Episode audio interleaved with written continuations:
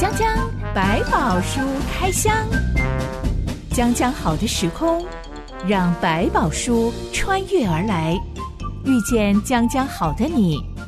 欢迎收听江江百宝书开箱。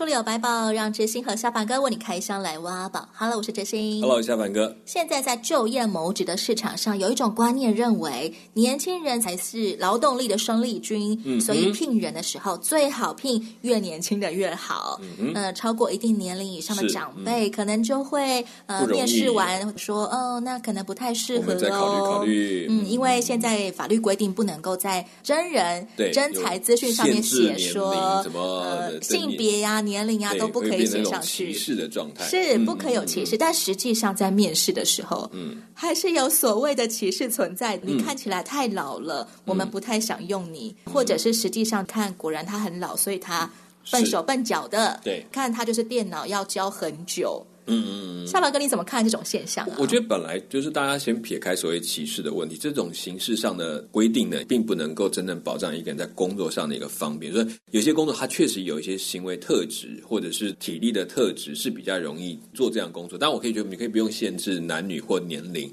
但是有一件事情就是你要自己很明确的知道，我有哪一些操作，我可以让你试看看，你真的做得到，我觉得那就不用担心年龄或者是性别的问题。比如说环保大队，他们的考试就很明确，你都可以来报，可是你一定要通过他体力的考验。那考验过之后，OK，那他就可以接纳。你说至少大家都在同一个水平上，你做得到。比较怕先入为主的观念，就是我认为这只有男生可以做，我认为这只有女生可以做，那就是一种歧视。所以我们避免用文字去区隔人，这是很重要。但是你一定要理解，做这个工作你需要到哪一些条件才是合适的。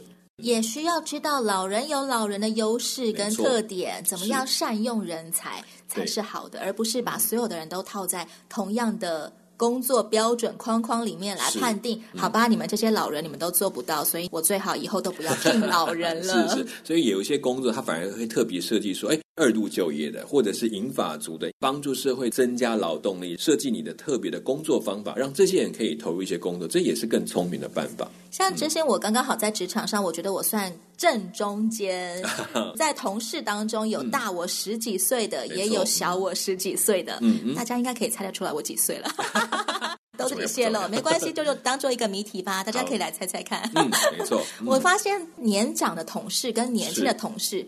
他们在脾气跟节奏上面有非常大的落差，没错。可能因为我在中间，所以我都会觉得我离上面没有差太多，离下面也没有差太多，嗯，都可以适应两种的模式。嗯，对，在接电话的时候，嗯，嗯年长的同事很容易愿意听那些比较年长的人打来的电话，是可以询问一些事情。嗯、对，那年轻人可能就会啊、哦，有点没耐心，会忍着，然后一挂完电话就说：“吼、哦，很烦耶。”要问好几次这样才好。可是这就是不同的特点。在做事情上面，年轻人又会有不同的特色，因为很有不同的点子。嗯、那我可以怎么样做会更有效率？是，我可以怎么样做这件事情是不是会更好一点？我也会更开心一点。对，那如果大家彼此分享这种过程，就会发现可以彼此学习，我们就可以让。一些困难，比如说要怎么处理面对长辈的，而可能我们就请一些比较资深的，让他们来处理，然后也我也可以跟他们学习。哦，原来这样就可以让他们可以明白到底在做什么。也反过来看到年轻人有些方法很快，做事很利落的时候，因为哦，原来这样做会更快，我们也可以说学习，不是把事情做完就好，而且把事情做得有比较圆融或者是完善，这不是更好？当老年人跟年轻人能够懂得互相合作、互相欣赏的时候。我想离上帝的救恩也就不远了。嗯，上帝其实也帮我们能够和好，彼此欣赏彼此的好处。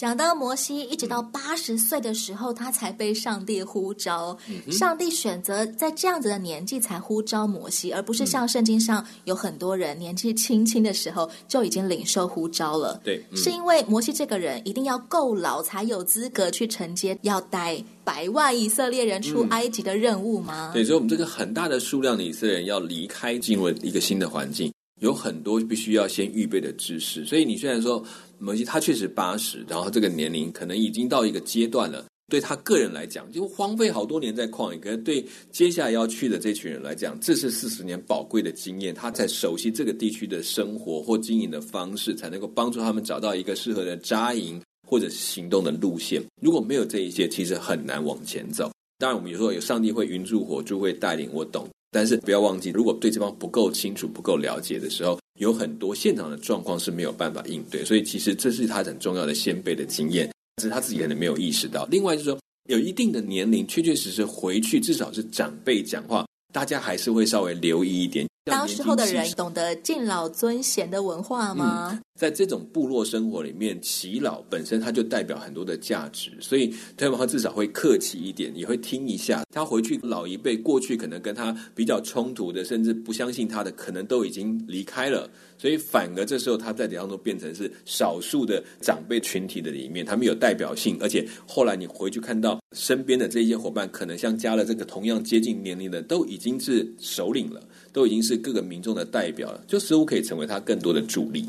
我们家族里面的长辈，每到了团聚的时候，就会来问年轻人关于手机。我想要把这个存起来，这个食谱要存在哪里？是是是。刚开始长辈们都不太晓得要怎么样储存一些资讯的时候，就通通都寄给我。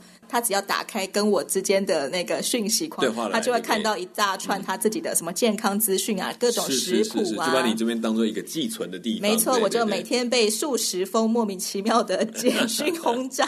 是，嗯，在教他们的过程当中，他们也会感叹说：“哇，这些我都不懂哎。”嗯嗯，没错。很多老年人在年轻人眼中就是，嗯，嗯，他们真的不懂，不会耶。是是没错。但当摩西回到他的同胞当中的时候，他反而是一个最见多识广的老年人了。没错，包括他过去在埃及的经验，还有后来在旷野这些的经验，都把他跟他们拉近了很多的关系。比如说，过去他不懂这种贫困的生活，不懂放牧的心态，他其实现在都可以理解，因为他自己也走了这么长的一段路。摩西堪称是同胞当中的海归派。嗯，没错，而且是好好的在旷野学习的一派。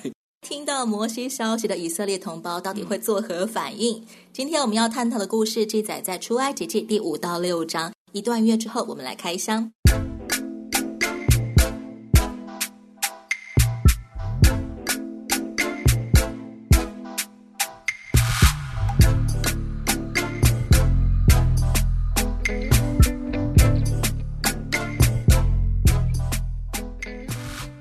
帝不是只有呼召摩西，上帝也呼召摩西的哥哥亚伦，嗯、你往旷野去迎接摩西。嗯、亚伦立刻就去了，他完全没有问上帝 why why。没错，亚伦是不是本来就跟上帝比较熟？我说的是跟摩西比起来，嗯，嗯，可能在他们的部落里面，本来就跟这个信仰的接触就比较多。而且，如果我们再往后，大家可以发现，他还有个姐姐叫米利安，也就是那时候那个在法老的女儿面前说：“哎，找一个人帮他喂养的。”公主，我帮您找个奶妈好吗？对对对，就是那一个很聪明利落的的女孩，她也是女先知，所以可见在上帝的互动是很密切的。所以亚伦在方面应该也是有同样的经历。所以在过程当中还会那么快的马上去做反应，说：“哎，上帝讲话了，来，我马上去做这个事情，就相信上帝的话。”在这四十年没有摩西的这段年岁当中，嗯、米利暗跟亚伦这两个人在以色列社群当中扮演什么样子的地位啊？我想可能已经慢慢进入一个信仰带领者的一个地位。比如我们想到说，米利暗她是一个女先知，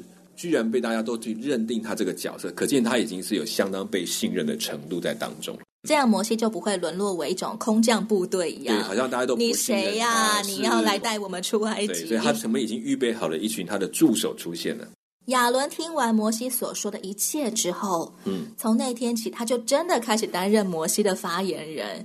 当亚伦向以色列人转述摩西所遭遇的一切神迹时，摩西就在旁边施展那个木杖怎么样变成蛇？对，来证明他是上帝派来的。我的手怎么样变出了大麻风，然后又好了。我把水倒在地上，水就变成血了。是，嗯，以色列人听见耶和华眷顾他们，鉴察他们的困苦，就低头下拜。嗯哼。这是我们第一次看到摩西被他的同胞接纳耶。嗯，没错，可能也经过这一段长时间。记不记得他们前面已经被虐待啊、受苦啊，才有摩西的出生。那摩西出生就经过这么多年，这其实都都是在压迫的过程。所以他们其实真的苦的很够了。然后怎么祈求啊，已经很明确等候上帝差派一个能够拯救他们的人来。当中也真的来了摩西，也用他的神迹证明说，我真的是上帝自己引导我到你们当中。所以他们对这个得救的盼望。一时之间就是完全的啊，终于等到了这种概念。我们现在看到世界各地有一些难民啊，嗯、大家立刻就会有一些方案，我们可以怎么样出钱出力的来帮助他们？嗯、但上帝为以色列人预备的拯救计划，最少花了八十年耶。没错，所以你会发现以色列人并没有很轻松的过这段时间，他们也在当非常重要很大的磨练，所以他们的祈求可能越来越认真，甚至越来越迫切，这可能也是一个累积的过程。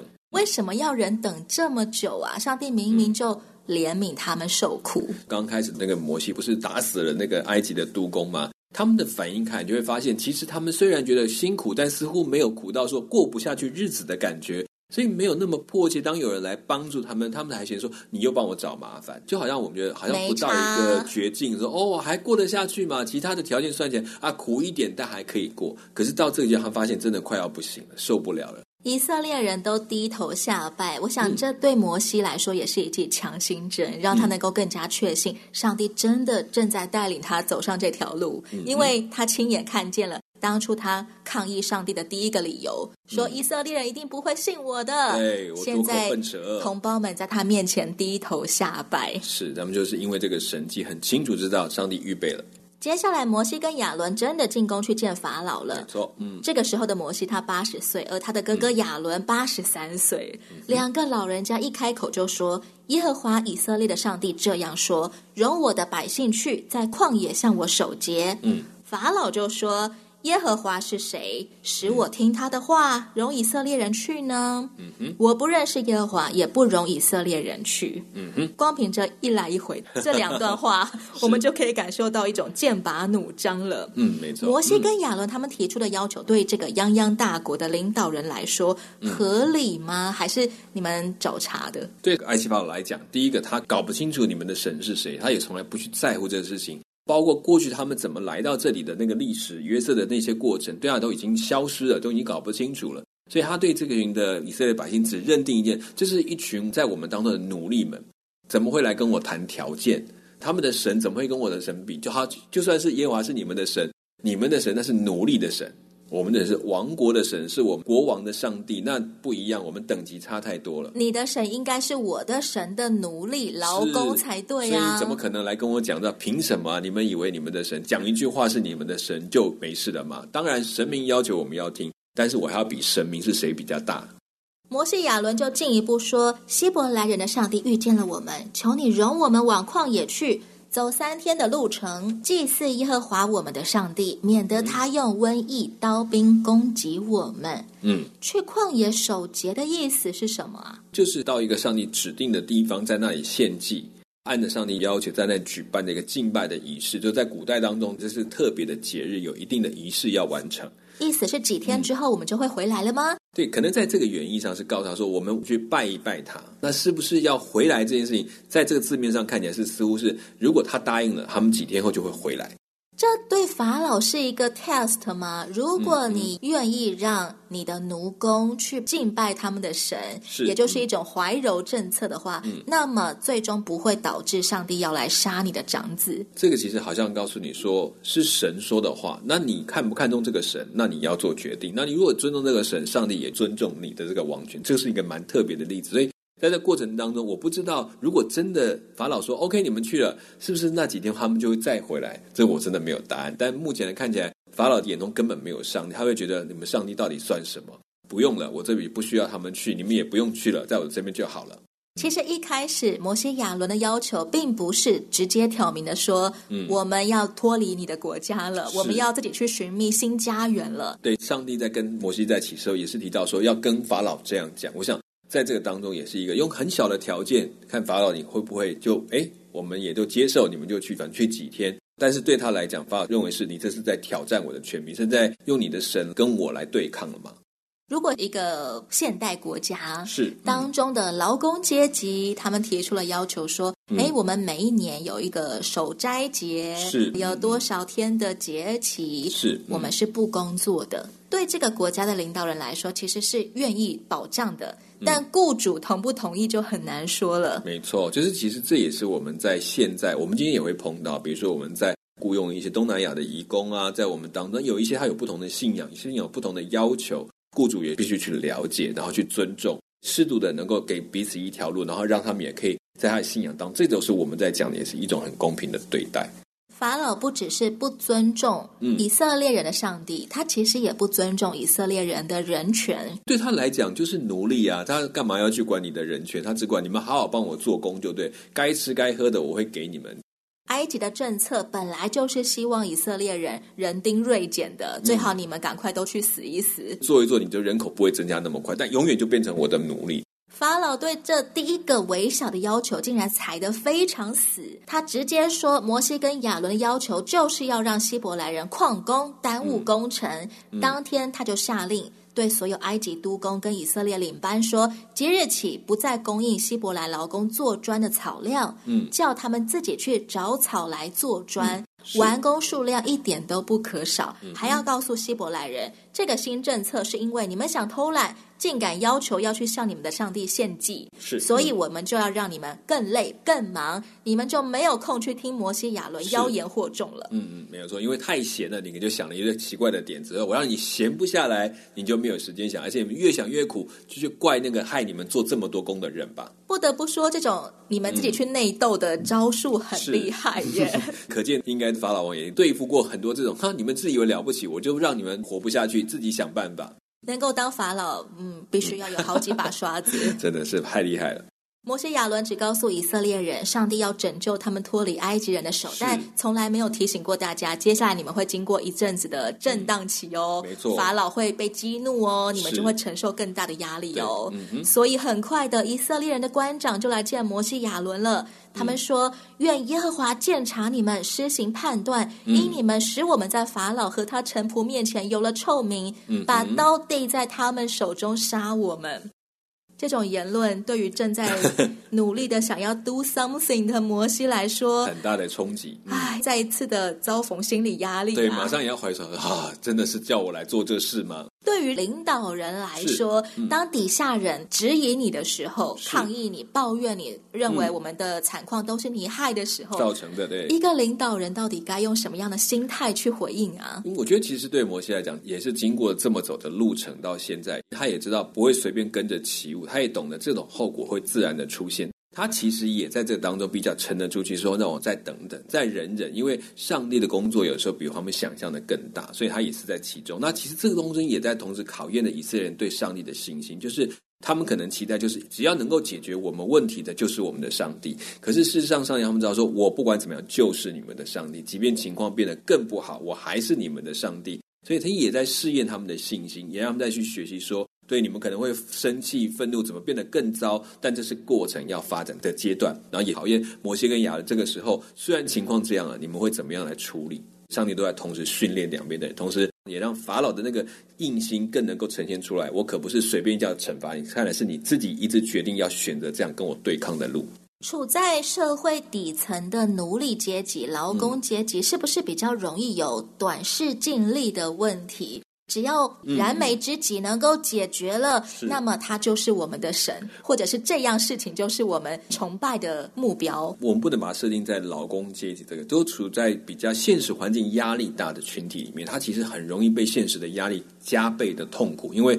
他马上就面临是吃的问题、喝的问题，就是生，生存层次的问题。所以，如果连这个基础都没有办法满足的话，嗯、当然不可能会想到什么心理的需求层次了。对，就是可能在这个过程当中就会变得压力的更大，但是也相对的来讲，这也成为另外对信心考验更重要的东西。就是当我面对这些压力的时候，还可以坚持我的信仰的时候，哎，表示我又进到另外一个阶层。在台湾这种生活的里面，我们对某一些信仰的感受要忍受的，跟处在偏远甚至饥饿、饥荒或者是战乱的地区的那一群信徒所要面对的信仰的条件又更不一样。所以有时候我们看起来，哎呀，我们很坚持，可是你到如果放在那个角度上，你会发现你可能半天都坚持不了。可是你却在当中看到一群在这样困苦当中，他居然更坚持走在上帝的路上那群人，我觉得那是我们要学习的东西，也是提醒这其实是有落差，因为在这个环境当中。也能够见识出到底哪一些信息是真实的，哪一些就像你讲的，我只要看到了我的吃不饱了、喝不饱了、弄不暖了，然后处境变得更糟糕，就觉得那上帝就是假的。我去找一个可以让我解决问题的上帝，能让我吃饭的就是我的上帝。嗯，这有时候就是变成这种比较危险的一个角度。但也是这个，我们重新去厘清，到底我认识的上帝是我只要他给我饭吃，还是不？我真的后来发现，我不只是要个饭吃，我更重要的是我要认对的上帝，那可能又是进到另外一个阶段。很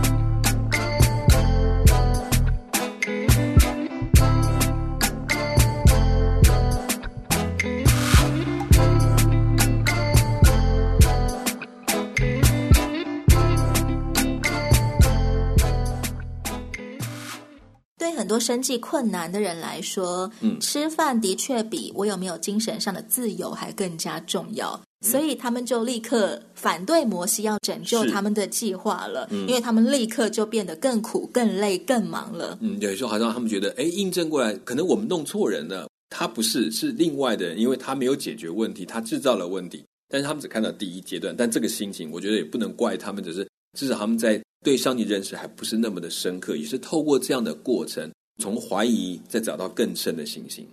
摩西听完同胞们的抱怨之后，就跑去跟上帝诉苦了。是都你害的，主啊，你为什么苦待这百姓呢？为什么打发我去呢？自从我去见了法老，奉你的名 说话，你就苦待这百姓，你一点都没有拯救他们。是，你看，其实摩西他也不知道，原来会变成这样。接下来，上帝仿佛只是再一次重申他的旨意，关于他如何纪念自己跟以色列先祖所立的约，是他必要把以色列人带回迦南，最后一定会得救的。上帝好像没有立刻提出一个明确的方案，你要怎么解决现在法老施加的压力，也没有马上安慰摩西，你不要再难过了。是，嗯、当我们来跟上帝倾倒这种压力跟苦水的时候，上帝回应我们的方式，只是再一次重申我们当初。被呼召的时候的那一颗心吗？嗯，其实是恢复在谈到是谈到他的约这件事情，这个约没有被否定过，也没有被否定掉，所以不会因为这个事情就断了我们跟上帝的约，或者因为这个事情就把上帝约放到远远的一边，反而是这过程你要继续的走下去，看到这个约会被上帝实践出来。所以这个就是其实他为什么要跟摩西去重申的事情，就是并没有改变关系，而且我回应你的，上帝本身的回应，其实就代表一种。对于这个现况的一个解答，就是我们还没有离开，我仍然站在你们的这边，所以不要只是看到法老下的命令，还要看到上帝还站在你们这一边。